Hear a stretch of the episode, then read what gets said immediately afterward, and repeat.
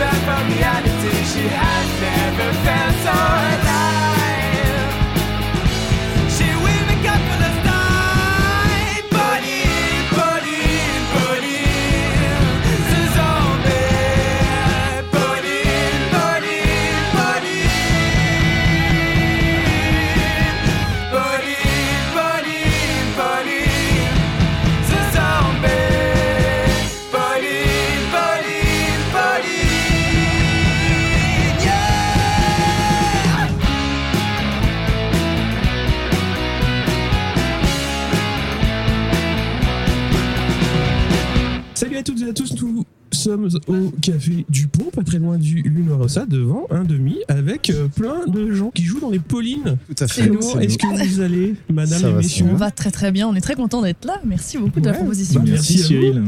oui, on a réussi à, se croiser, parce que ça fait un petit moment que bah, j'entends parler de vous, qu'on échange un petit peu rapidement. Et euh, bah, c'est l'occasion de se croiser. Euh, et que tu es venu nous voir, si je ne m'abuse également. oui. Euh, c'était récemment, c'était Royal Royal Est. La première fois, Ah Royal Ouais, Est, Est, c'est oui, ça. premier, premier concert depuis la. Le... La nouvelle Ah oui, formation. c'est exactement. Royal C'est Est, ça. c'est Non, Parce que le premier concert, c'était l'international, justement. Non. Non, non, non, Oh c'était Royal on Est, pas fait le 20 l'international le en 20 premier. Ah oui, oui, ça raison, oui, c'était le 21 décembre. Ouais. Ouais, ouais. Le concert de comeback. Le retour. Le retour. Le retour de la vengeance. Exactement. On va faire un petit peu le tour de vos parcours respectifs, dit au chant et à la basse. Donc, comment est-ce ça. que tu es arrivé euh, à cet instrument? Alors, euh, j'ai fait plusieurs instruments à droite à gauche quand j'étais petite pour tester. Il n'y a rien qui, où j'ai vraiment accroché. Et c'est à 15 ans, quand je me suis mis à, à écouter du rock et à devenir fan de rock, que je me suis dit euh, qu'il fallait que je m'achète une guitare électrique. Donc, c'est ce que j'ai fait. Et euh, Donc, donc, j'ai commencé guitare. vite fait à la guitare, mais vraiment des power chords de merde, juste, euh, voilà, juste pour, pour jouer mes, mes morceaux préférés. Et après, j'ai acheté une basse parce que j'aimais beaucoup la basse. Et j'ai commencé à postuler sur euh, Zik1 physique, euh, disant que je pouvais rejoindre un groupe. Et il y a un groupe qui m'a contacté pour être la bassiste. Du coup, je, maintenant, je me suis complètement redirigée vers la basse. Et, euh, et du coup, dans The Paulins, euh, c'est juste parce qu'on trouvait pas de chanteur que je me suis mis au chant. Voilà. Donc ça, c'est très récent, le chant. Donc, le chant, c'est très récent. Ouais, c'est ça. Maximilien, la batterie Euh, Comment est-ce que tu es arrivé aux baguettes et au pot Comment je suis arrivé au baguette Bah, purement par hasard. Ouais. Euh, Ah, toi aussi Ouais, ouais. Oui, là, pour le coup, c'est un vrai hasard. Euh, j'ai, euh, j'ai grandi dans une famille qui adorait la musique. Ma sœur était chanteuse, ma mère était pianiste et mon père était guitariste. Euh, Un vrai groupe, donc. Et oui, un vrai groupe. Et moi, je jouais rien. J'ai rien joué euh, jusqu'à l'âge de 19 ans, un truc comme ça. Et ensuite, quand je suis arrivé à l'université, euh, alors que je me baladais lors, lors des la présentation des clubs là en début d'année, j'ai vu qu'il y avait un club de batterie qui m'offrait un accès pratiquement illimité à une salle de batterie euh, pour une somme dérisoire. Et par conséquent, je me suis dit bon bah on va tenter. Et euh, j'ai appris au fur et à mesure en lisant des partitions sur internet. euh, et, et voilà, et j'en suis ici En, en maintenant. lisant des partitions. Bah, et en jouant aussi quand même, Oui, oui. accessoirement. Et Jules, donc, à la guitare rythmique. Ouais, alors bah moi c'est un peu comme euh, Maximilien. Vous euh, étiez dans la même fac ou non mais c'est vrai que c'est venu à l'université aussi, c'est-à-dire que bah, depuis que je suis enfant, euh, euh, mes parents écoutaient beaucoup beaucoup beaucoup de rock, donc j'étais à fond dedans euh, tout le temps tout le temps et je me Ouais. suis toujours dit ah j'ai envie de jouer de la guitare, j'écoutais les solos de guitare, je me suis dit, ah c'est génial c'est génial et le temps est passé, j'ai jamais fait et euh, j'ai commencé à 21 ans, euh, il y a 6 ans. Et euh, je me suis dit, vas-y, euh, c'est le moment ou jamais, quoi. Euh, je me suis, c'est peut-être trop tard ou pas. Et je me suis, pendant 2-3 mois, je, je faisais que ça. 3 heures par jour, 3 heures par jour. Et puis, au fur et à mesure. euh, Donc, vers quel âge? Vers c'est 20 ans? Ouais, 21 Ouais. ans. J'ai commencé à 21, toucher une guitare à 21 ans. ouais. Voilà. Et après, euh, les occasions se sont présentées. En arrivant à Paris, euh, j'ai rencontré euh, ces énergumènes. Et puis, euh, et puis voilà. Donc, Je veux dire ça s'est que, fait comme ça. que 3 heures par jour. Moi, parfois, c'était des journées de 6 heures. hein. Ça y est, ça commence à tailler. Prépare-toi. C'est que le début. Ah, merde. Et Rodé, donc, à la guitare lead. Exactement. Alors moi j'ai toi commencé. aussi, par hasard euh, Non, euh, non, pas quoique. Mais euh, en vrai, j'ai commencé à 15 ans parce que euh, mes parents avaient offert une guitare acoustique à mon frère et du coup, en fait, j'arrêtais pas de lui piquer et c'est un peu comme ça que j'ai commencé à mettre les pieds euh, euh, sur ma guitare. Du coup, c'est- ça voilà, Je exactement. donc de la guitare avec ses pieds. je, me, je la suis bien approprié pendant un moment. Et euh, donc en fait, j'ai, euh, j'ai, en fait, au prorata, j'ai beaucoup plus joué de guitare acoustique, de fingerstyle, etc., euh, que, que de guitare électrique. Et en fait, la guitare électrique, c'est vraiment arrivé, euh, je dirais, vers le confinement, où là, j'ai eu, euh, j'ai eu un an euh, globalement euh, où euh, j'allais plus vraiment à l'école puisque ça me le permettait. C'est une sorte de fac, on va dire. C'est à l'époque. Euh, et donc, C'est- C'était du distanciel, donc il y avait quand même des cours à suivre. hein. euh, en soi, je suivais pas les cours, c'était particulier. Je faisais l'école 42 en fait, et euh, c'est c'est très très très très libre. Ouais. Et donc, euh, on va dire que j'ai plus ou moins pris une année sabbatique, où euh, là où en fait je me suis euh, je me suis pris d'amour pour euh, le shred. Euh, et, C'est un shredder. C'est un. C'est un... On en parlera un petit peu. Mon, mon idole étant. autre idée du shred. Et donc, euh, donc du coup, ouais, voilà, j'avais euh, Tina S euh, comme idole. Et en fait, euh, pendant le, pendant le confinement, je me suis dit que j'allais apprendre euh, un de ses morceaux qui était, euh, enfin, un de ses morceaux, un des morceaux qu'elle a interprété qui était euh, le troisième mouvement de la Moonlight Sonata à la gratte électrique. Et euh, du coup, je me suis euh, buté pendant un an à base de euh, 8-10 heures par jour. euh, Ouais. euh, et euh, ça a porté ses fruits puisque j'ai 8, réussi. 10 heures par jour, donc 6 heures et 3 On a un vainqueur, Maximilien. mais, mais vraiment, Ouais, ça a duré un an et maintenant, je, je, je, je peux plus euh, faire ça. Quoi. Euh, mais, euh, mais par contre, euh, en fait, euh, ma courbe de progression était phénoménale sur l'année et, euh, et ça m'a rendu euh, bien service aujourd'hui. Ouais. C'est devenu un petit crack. Ouais, voilà, ça m'a, ça m'a bien débloqué techniquement. Et voilà où j'en suis euh, maintenant. Comment est-ce que vous avez monté le groupe The Pauline Alors, c'est une longue Est-ce que histoire. vous êtes prêts Mais Est-ce que vous êtes prêts Est-ce que vous êtes prêts pour une très longue Attachez histoire. parti pour beaucoup de longues histoires. euh, Ouais, ouais, de ouf. Mais euh, Est-ce que vous auriez une girafe Non, mais le celle-là, c'est- celle-là, c'est une odyssée carrément. non, je vais, je vais essayer de raco- je vais essayer d'être concise, mais je suis très concise. nulle à, à être concise. Donc bon, n'hésitez pas à m'arrêter si je vais si je vais trop loin. Euh, en gros. Ce groupe est né des cendres d'un autre groupe. Euh, on était du coup dans un groupe en deux ans avec Maximilien, moi, une autre guitariste et un chanteur. Euh, et, euh, et un jour, ce chanteur-là nous a tous virés du groupe D'accord. D'un commun accord. d'un commun accord avec, avec lui-même. C'était un truc qu'il disait souvent quand il virait des gens, il disait d'un commun accord alors que c'était que lui, donc bon, c'est la blague, bref. et euh, voilà, il nous a tous virés du groupe, et donc euh, Maximilien, la guitariste et moi, on a décidé de, de, de, de créer un autre groupe euh, derrière, enfin de voilà. Et donc, De continuer l'histoire. Euh, donc on est plusieurs vocalistes, etc. euh, euh, et au final, euh, on a enfin, finalement, très récemment trouvé euh, la, la, La le line-up qui, qui marche, quoi.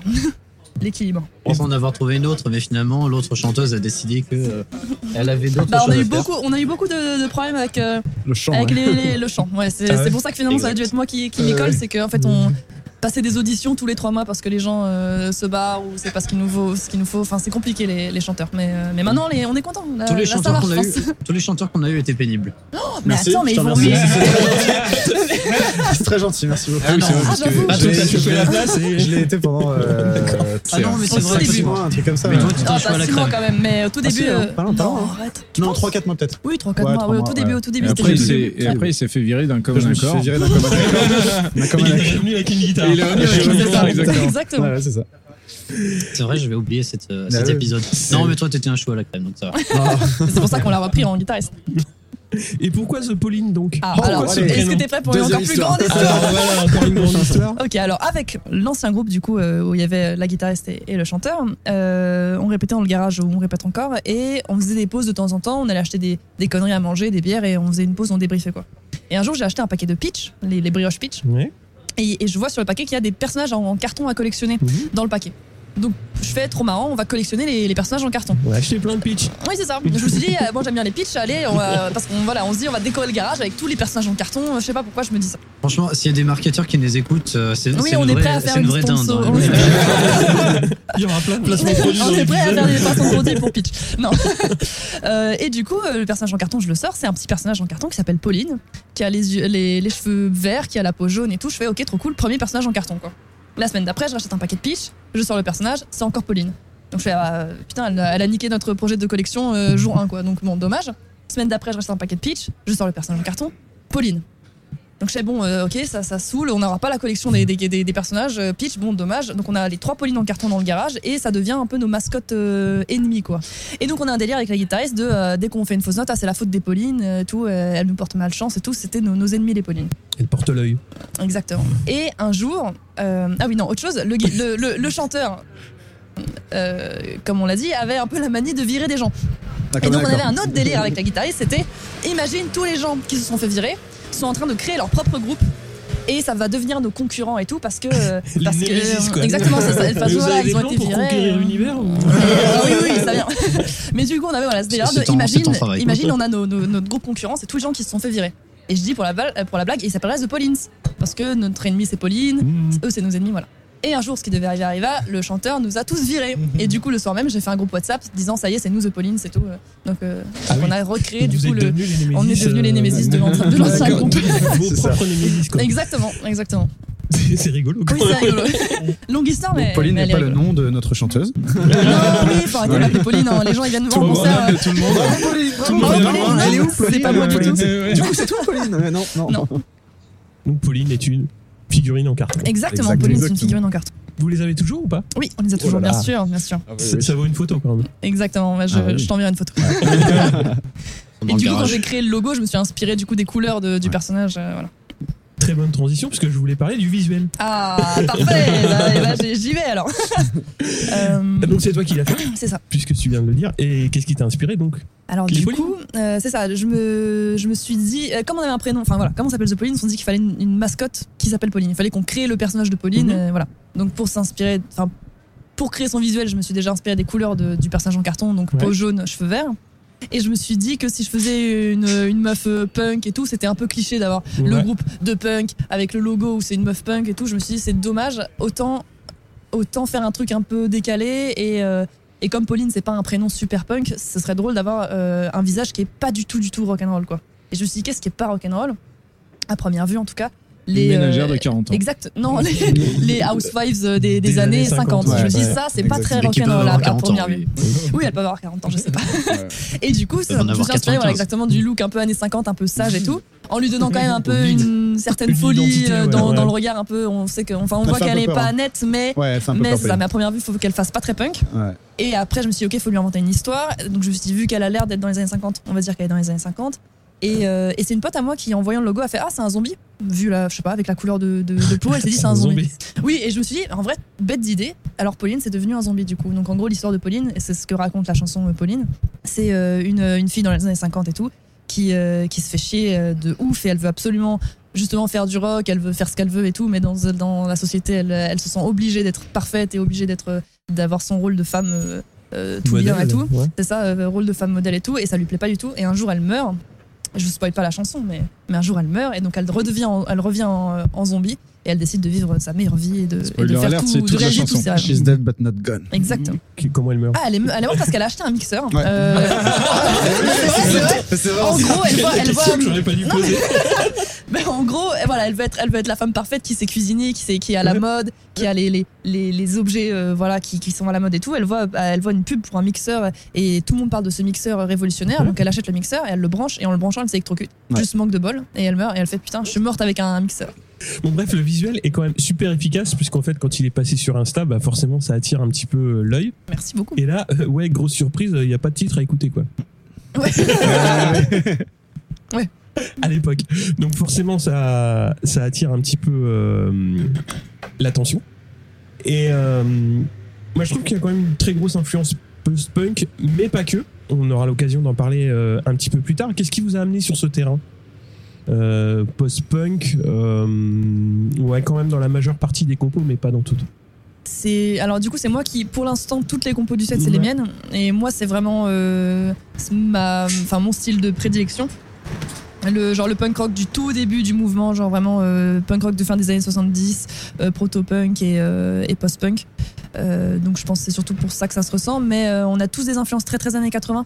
Donc je crois que c'est pour ça. On aime Mm. bien ce qui bouge beaucoup, Ouais. donc on aime bien le côté punk et on aime bien euh, le côté années 80, donc forcément euh, ça doit ça doit s'entendre. Parce qu'il y a quand même quelque chose euh, bah, qui faisait fureur dans les années 70-80, comme, comme tu dis, mais pas trop dans le punk ou le post-punk, c'est les solos de guitare. Qu'est-ce qui vous a amené justement à déjà utiliser euh, des solos de guitare?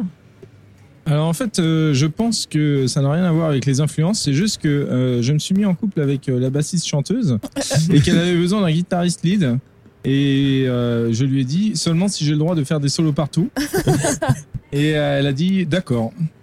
Et euh, c'est vraiment à partir de là où j'ai commencé à en mettre un peu dans tous les sens. Bah, en vrai, j'aime bien oui, les oui. solos quand même. Donc, souvent, quand je compose, je laisse une place Oui, pour un solo de guitare. Parce que j'aime bien ça. Mais c'est vrai que ça fait pas Ouais. très années 80, mais j'aime beaucoup. Mais maintenant, ça fait vraiment partie de l'identité du groupe. Oui, c'est ça. Bah oui, parce que justement, C'est le- là sur 80% des chansons. Ouais, parce que je voulais parler un petit peu de, de ton style parce que bon, on a parlé de shred avant euh, avant d'enregistrer, mais euh, pour moi justement, tu sais trouver le juste équilibre entre partir sur un solo mais pas trop long.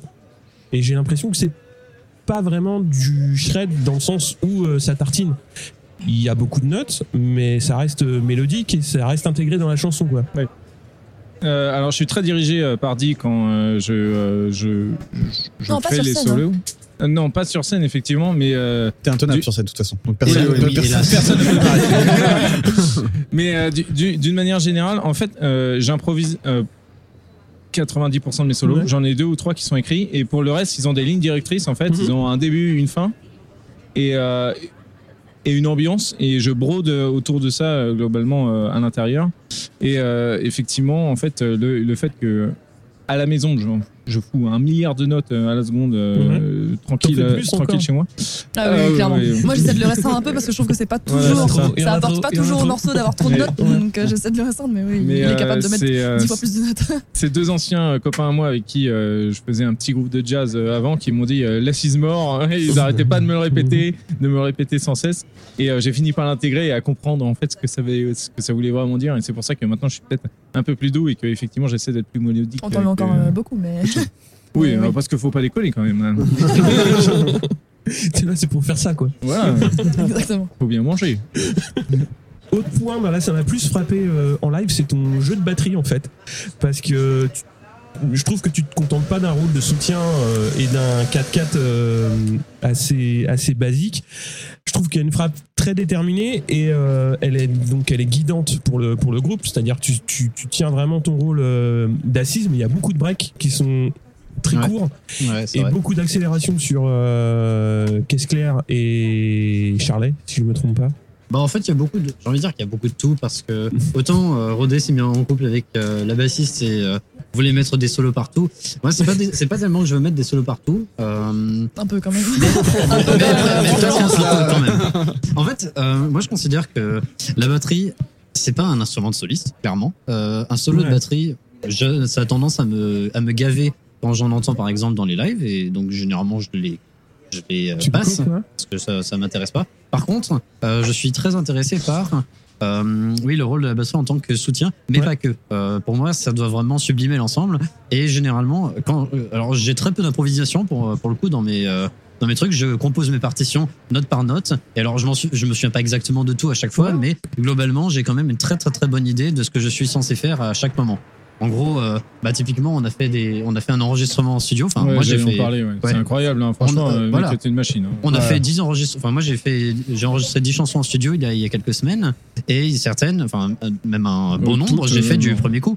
Euh, parce Ouais, que je connaissais les structures par cœur. ouais, et sans et- aucun soutien, pas de, pas de voix, pas de Oui, guitare derrière. ouais, il a son clic et euh, il j'ai enregistre euh, tout seul. globalement, euh, moi, je suis, enfin, après, c'est aussi un truc euh, qu'on retrouve dans mes influences musicales. Euh, je suis très euh, influencé par le rock progressif. Ouais. D'ailleurs, je n'écoute presque exclusivement que ça. Euh, je suis très influencé notamment par le psychédélique aussi, dans tout ce qui est euh, Frank Zappa aussi, euh, Mhm. euh, bah, Jimi Hendrix notamment. Et je sais que là, les batteurs en font des tonnes, mais ça reste musical. C'est-à-dire que il va y avoir beaucoup de synchronisation. Donc, si on écoute la batterie, on va se rendre compte que elle fait pas juste son truc dans son coin.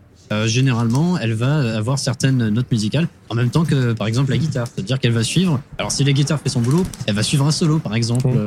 Ce genre de choses. Je ne le prends pas personnellement.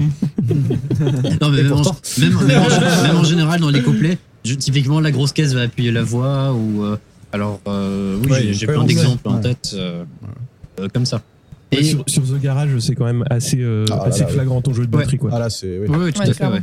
c'est très tribal. c'est très. c'est tribal. En fait, Ah, c'est vrai Ouais. que globalement, quand je compose mes partitions, je le fais vraiment. euh, alors, j'écoute une fois la chanson d'abord. Après, je le fais presque mesure par mesure.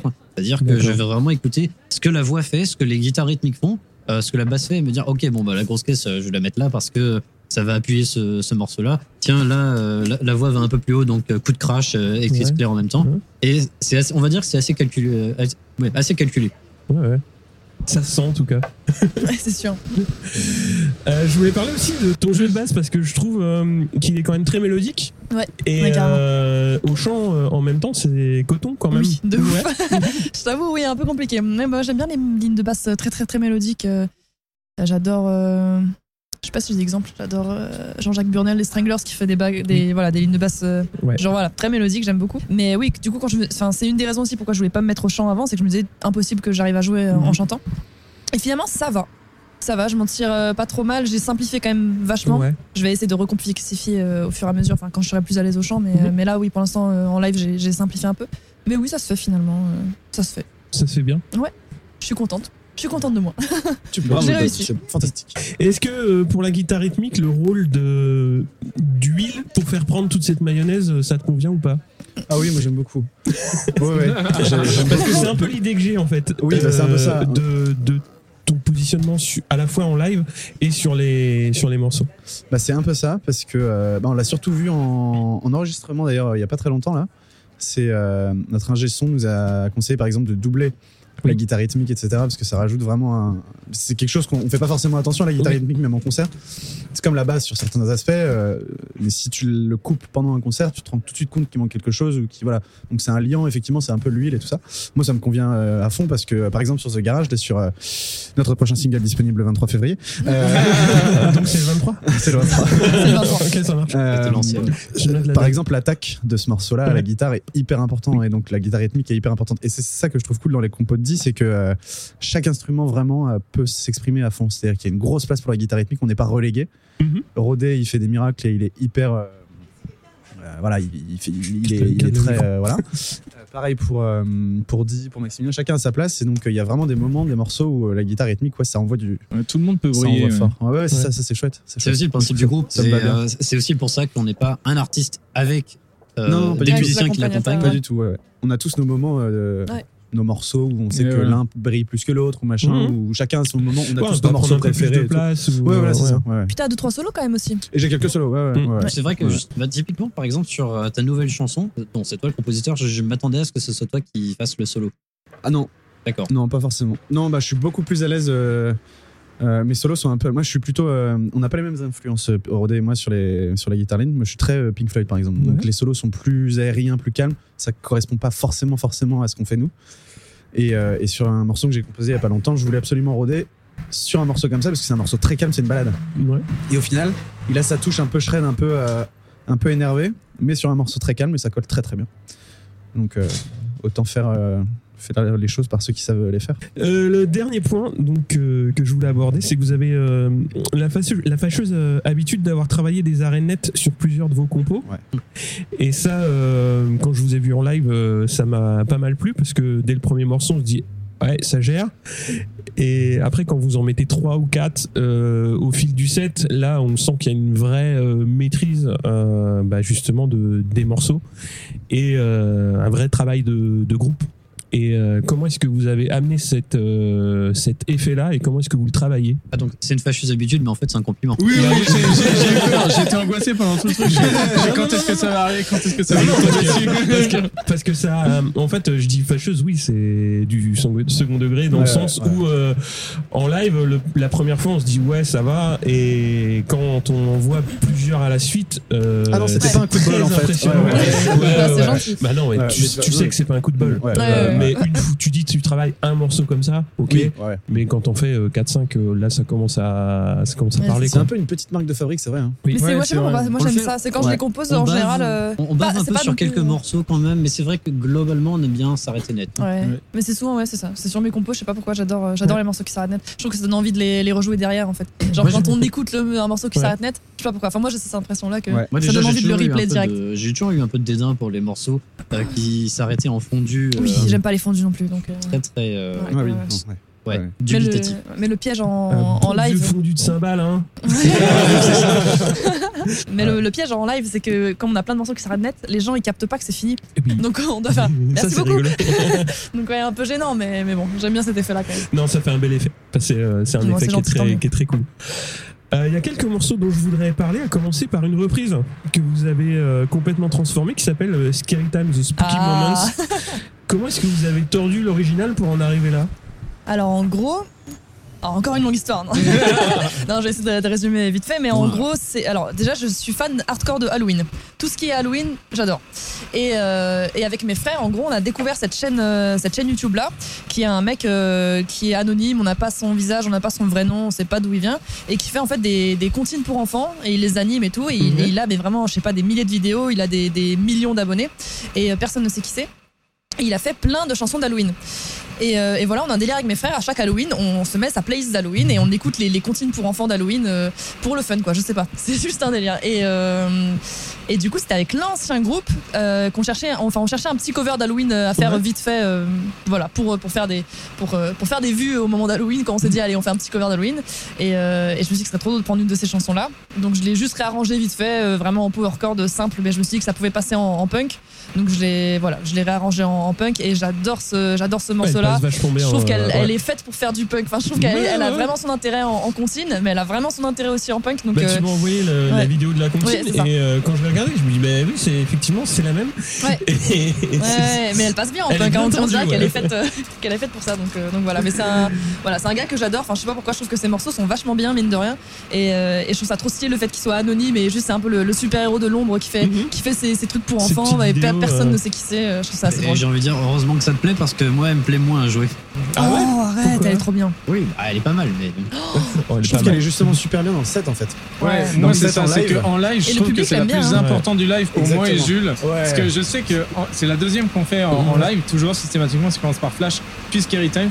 Et Scary Times, c'est vraiment ce moment où Ouais. Jules et moi on monte en température. On fait, Exactement. ok, c'est bon, c'est maintenant on est dedans. tu vois, Ouais. ouais. Mais pareil, ça chauffe pas mal le public, Zelda. Ça- moi, fait c'est toujours le moment où on jauge la salle, on jauge. Bah, Le ça, c'est le début, c'est en mode, s'il vous plaît, écoutez-nous, on est, on est monté sur scène. Skylab, c'est ok, maintenant le vous fait dansez. est que Flash reste une chanson assez expérimentale dans sa structure, même dans, on va dire, dans son rythme, dans pas mal de choses, enfin, dans pas mal d'aspects.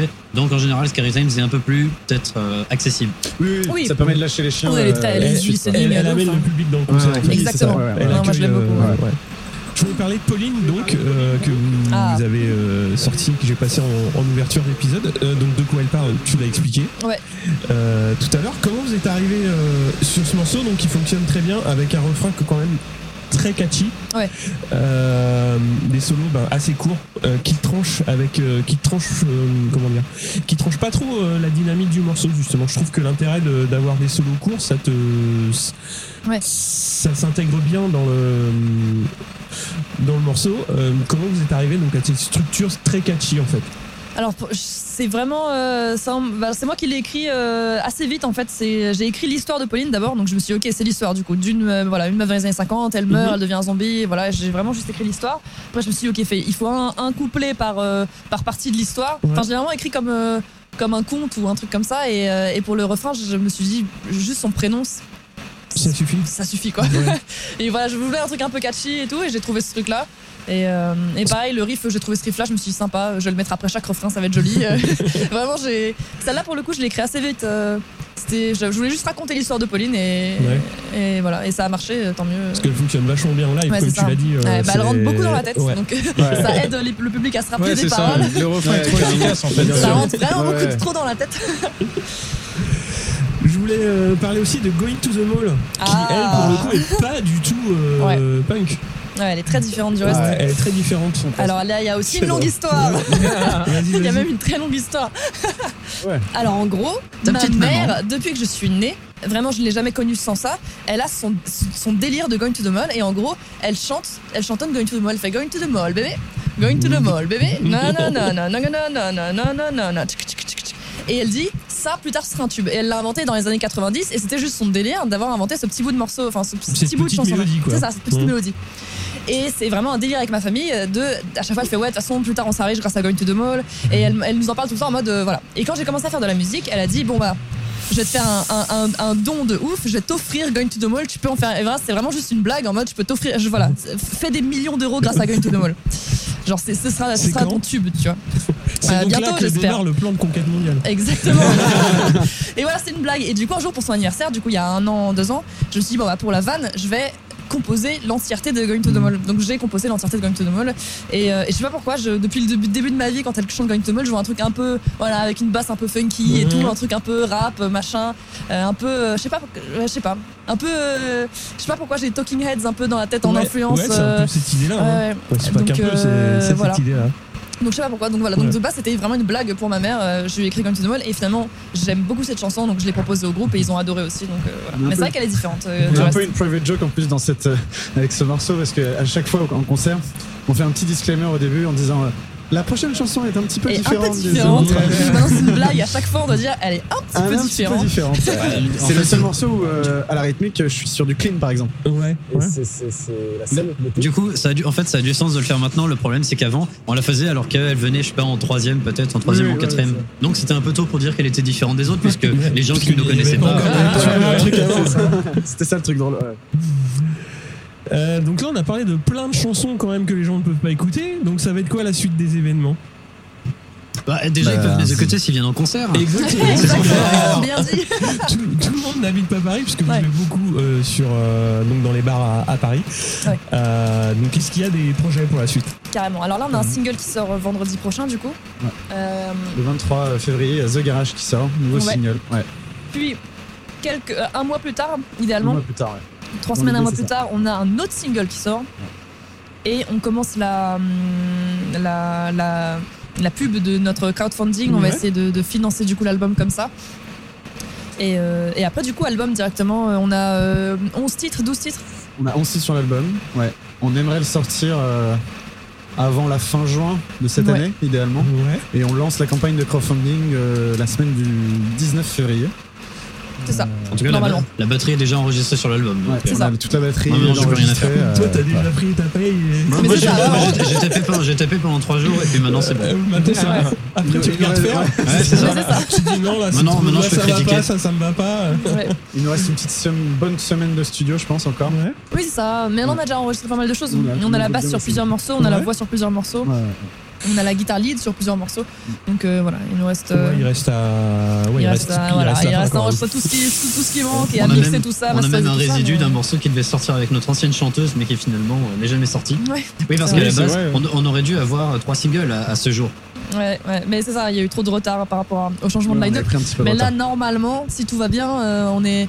Voilà, on est back euh, for good. euh. On est sur une bonne lancée. Est-ce que vous avez des dates, donc justement après la sortie euh, de l'épisode, donc qui sera le Euh, 23 février? Alors, est-ce qu'on a, des... on a quoi comme On a date? le On a Truskel. une, on a euh, le 27 février, on sera euh, au Truskel. Ouais. Ouais. Et le 3 avril, on sera au Truskel. C'est pas une blague, on sera- voilà. Pour l'instant, ouais, ouais, c'est- c'est c'est c'est- c'est les, les prochaines dates qui arrivent là. Et puis euh, peut-être qu'il y en aura d'autres entre temps Oui, au mois de mars. ouais. Là, on va mois de mars. Et, euh, ouais. Donc il faut suivre euh, sur le profil Instagram, Instagram euh, Pauline. de point Exactement. Euh, donc pour euh, clore, on va parler de The Garage, puisque je vais le passer en fin d'épisode. Qu'est-ce qu'elle qu'est-ce qu'elle raconte, euh, cette chanson qui est très inspirée par Blondie, j'ai l'impression? Ah ouais, Ouais, j'ai senti beaucoup de Blondie. Ah, c'est vrai. Pourquoi on parle de Blondie là Pour The Garage, The Garage. pour le... Une petite déjà, inspiration. elle est un- Ah mais c'est Ouais, fou parce que vrai. ma mère me dit la même chose. C'est pour ça d'ailleurs que Ouais. t'as envoyé un message. Ouais, c'est vrai. C'est vrai. Euh, alors en gros, ça raconte, euh, ça, hum, ça raconte, enfin ça parle du garage où on répète du coup parce Ouais. qu'on répète dans le garage de mes parents, euh, vraiment comme comme dans les films euh, à l'américaine, euh, le garage qui, dort sur- qui donne sur la rue et tout. Et, euh, et donc on a souvent des passants qui viennent, qui nous écoutent. On a aussi souvent des, des plaintes des voisins forcément qui nous disent qu'on fait trop de bruit. Donc en fait, ça raconte toutes les petites anecdotes euh, qui nous sont arrivées et c'est c'est tourné en mode euh, comme si on était un peu euh, Enfin, en gros, c'est tourné en mode ouais, on est des rockstars et tout, tout le monde nous connaît dans le quartier en mode ah, on est trop famous, c'est trop cool et tout, tout le monde nous connaît, alors que c'est. euh, un- Enfin, la blague, c'est un peu en mode tout le monde nous connaît parce qu'on fait du bruit et qu'on et qu'on les saoule, quoi. Donc, c'est un peu la, la blague, euh, la blague du morceau. On accapare l'attention bonne comme mauvaise. Mais ça. Mais donc, la blague, enfin voilà, le, dans le morceau, c'est ouais, on est trop cool. Ceci, ceci étant dit, bah, d'ailleurs la chanson le dit, euh, ils ont de la chance parce qu'on pourrait être mauvais en plus. On la, musique, c'est plein de petites vannes comme ça. Typiquement, dans le refrain, ça dit euh, même les, même les, même les policiers, ils aiment bien la musique, alors ça va parce qu'un jour, les, des voisins ont appelé la police. La police est venue. Ils ont dit on va baisser un peu, mais en vrai, c'est cool ce que vous faites. euh, Continuez euh, vraiment. donc, donc c'est juste des petites anecdotes, des petites blagues, voilà. Et, euh, et la couverture du, du single. La pochette, donc. Elle est légendaire. Elle est Elle a, un peu- légendaire. elle a intrigué, elle a intrigué des gens et c'était quand tu voulu. l'as passé aujourd'hui, je me suis dit, c'est quoi ça Bah, ouais. C'était nous, Ouais. c'était nous en déguisement. Non. On est, vach- on est fort en vachement bien déguisés. Non mais oui, le but c'était d'intriguer un peu et ça a pas loupé parce qu'on avait pas mal de Je messages. pense que ça euh, va marcher. hein, je pense que ça a marché. Mais en gros, ça le fait premier. partie. euh, ouais. C'est quoi oui. Bah du coup, ces deux personnes-là, euh, ces deux cowboys, ça fait partie des gens qui nous voient souvent jouer en fait. Et, euh, et ils sont juste trop sympas. C'est c'est des gens en fait, ils sont ils sont dog sitters, donc ils ont tout le temps plein de chiens Ah, autour d'eux. ouais, ils promènent les chiens.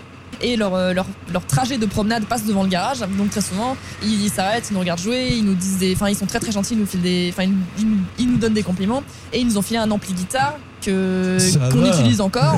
Et ils ont filé cool. un, un tome de batterie qu'on utilise encore et ils sont juste adorables et ils sont surtout excessivement stylés. Donc euh, Et ils sont dans la chanson. ils sont quoi? Et ils, sont, dans, la chanson, bien quand sûr. Ils On sont les, dans on la les chanson, mentionne. ils sont dans la euh, pochette? Ils ont des droits d'auteur? Non, Mais oui, ils sont bêtes, hein, ils auraient dû demander. non mais voilà. Du Mais on coup, parle comme, d'eux dans la euh, chanson, et comme ouais, ils sont, si- oui ça, j'en parle vite fait dans la chanson et comme ils sont juste trop, trop stylés, trop photogéniques, que je leur ai demandé si on pouvait les prendre en photo pour euh, pour, euh, Pour la pochette. Donc on a contacté une photographe euh, qu'on aime beaucoup, qui fait des trucs très cool. C'est les yeux qui brûlent sur Instagram. N'hésitez pas à aller voir ce qu'elle fait. Mais, euh, mais donc voilà, donc elle est venue vite fait, c'était sous la pluie et tout. Les cowboys qui C'est sont très arrivés. drôle. Ouais, Ouais. Ce shooting était génial. hein. Ouais, C'était ouais. vraiment très il drôle. pleuvait en plus, elle est arrivée, il y a Je les cowboys qui tenais- sont arrivés. Tu tenais le parapluie au-dessus de la caméra. photo, C'est pour ça que vous étiez. euh, euh, comment vous avez fait ça euh, sous l'abribus ou Ouais, Ça, entre autres, entre autres, ouais. Ouais, entre deux bagnoles qui passent devant, Oui, euh, ce genre de Moi, j'étais en Angleterre, il pleuvait euh, aussi. hein. Euh, et on a pris, voilà, on a pris 4-5 photos et tout. On a fait, ok, c'est bon, on remballe. C'est vachement bien prêté au jeu, on les remercie d'ailleurs. Ouais, ils étaient très, ils été très, hein. contente de la pochette parce que c'est. Ah, on se met comme ça, on se met comme Ah ça. je croise les doigts. On leur a fait faire plein de pauses et tout, ils étaient hyper motivés et tout. C'était. Mais je suis très contente de comment on rend la pochette parce que c'est pile ce que j'avais en tête. Je voulais un truc un peu, voilà, un, un peu qui intrigue quoi. Genre on se demande qui, qui sont ces gens et, Ouais. et je ouais, trouve qu'elle est ça vraiment très bien. Euh, oui. Ils vont, bon. ils vont laisser Ouais. leur visage à la postérité, et ça c'est bon. C'est ça. Eh bien, merci beaucoup. Merci Et à puis, toi. Merci, Cyril. euh, ben, Merci beaucoup. Tout le monde euh, peut suivre donc sur Insta les, les prochaines dates de concert et Ouais. le crowdfunding. Yes, Carrément. exactement. Merci beaucoup. Merci à vous. Merci à Merci vous. à vous. Ah, bah, très bientôt. À la alors. prochaine. À la prochaine.